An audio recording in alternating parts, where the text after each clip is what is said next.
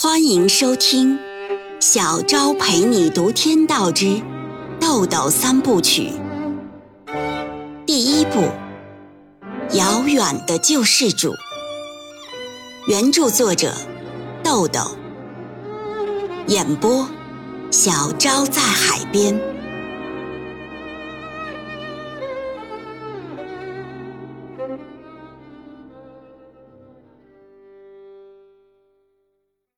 第五十三章，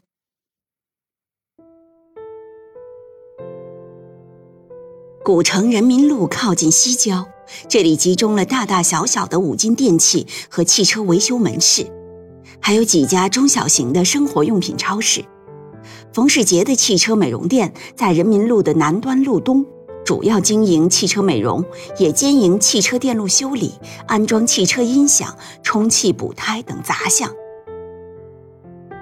这天下午，汽车美容店的门前停着几辆汽车，几个身穿统一橘红色工作服的小伙子，有的洗车，有的给汽车上蜡抛光。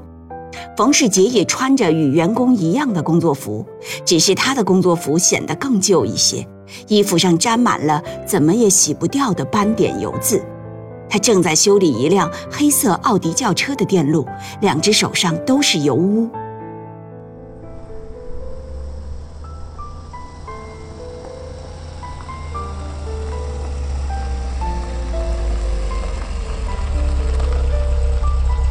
这时，一辆桑塔纳警车开过来，冯世杰习惯地停下手里的活上前迎客，却忽然愣住了。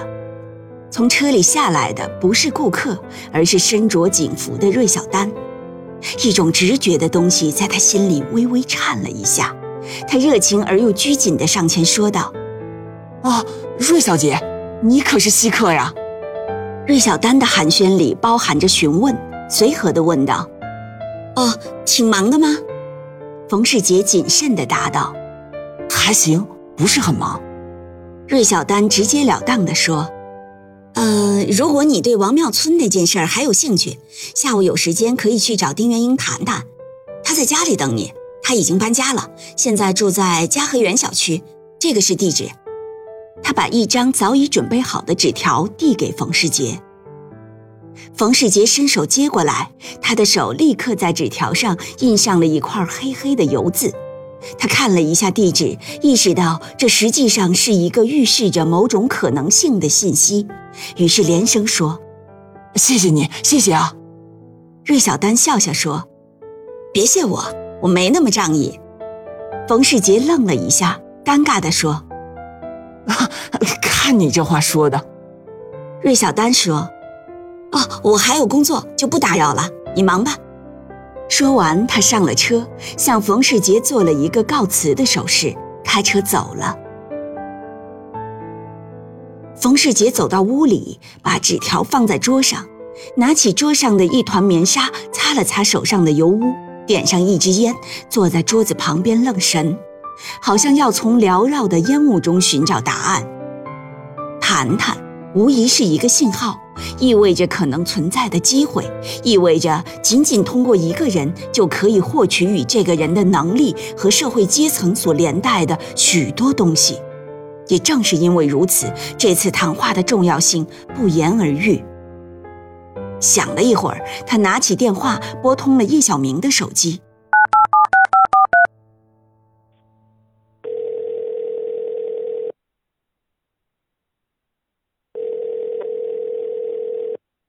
先寒暄了一句：“喂，啊，忙什么呢？”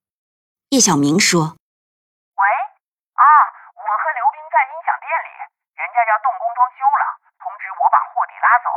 我正要给你打电话呢，我想把货底先放你店里，行吗？”“行啊。”冯世杰答应过，又问：“哎，你找着车了吗？”叶小明说。我待会儿啊，叫辆出租车拉过去冯世杰说：“嗨，花那个钱干啥？我马上让车过去。我也正找你有事儿呢。”叶小明问：“什么事儿啊？”冯世杰说：“刚才瑞小姐来过了，丁先生约我下午去谈谈。”哦。叶小明颇感意外，仅从语气就能让冯世杰感觉到他对这个信息的关注。他停顿了一下，说：“能谈就是好兆头，不可不当真啊，能全当真。”冯世杰说：“所以呀，我要找你合计合计，还见面再说吧。”挂了电话，冯世杰出来，把车钥匙递给一个正在洗车的小伙子，说：“小张，哎，你到叶小明店里把他的货底拉回来。”小伙子把手里的高压洗车水枪交给别人，开上吉普车走了。冯世杰又回到屋里，在库房打量了一会儿，腾出一块地方，这才又出去继续修车，心里却还在想着跟丁元英见面的事。同时也在琢磨刚才芮小丹那句“别谢我，我没那么仗义”的话，那是什么意思呢？他想来想去也没想透了。雅风音响行门前停着一辆承租方的蓝色双排座小卡车，几个民工有的从车上往下卸装修材料，有的正在拆卸原先门头上木头的支架。那块白底蓝字的“雅风发烧音响行”招牌已经被拆下来，扔在了一边。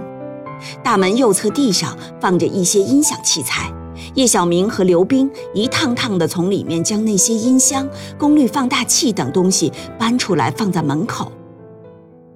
小张开车过来了，把车停在双排座小卡车的后面，下车走向叶小明。叶小明对刘冰说。你和小张先装车，屋里剩那点儿我自己就行了。店里的民工已经开始清理墙壁了。叶小明抱着最后两台 VCD 机向外走，抬头看见墙上写着的那行红字：“是为完美主义音响战至最后一兵一卒。”他不由自主地怔住了。只见尘屑飞扬之中，那行红字在装修工人的清除下变得支离破碎了。他的心像被什么尖锐的东西猛刺了一下，一股酸楚的滋味梗在胸腔。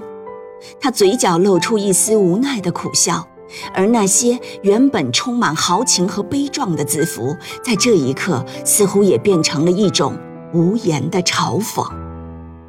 赶快走了出去，东西已全部装上了车。刘冰在车上接过叶小明手里的机器，放好。叶小明跟站在门口的新店主握了握手，说了几句生意场上的客套话，上车了。关车门的时候，不知是无意还是因为失落，用力大了一些，车门发出“砰”的一声闷响。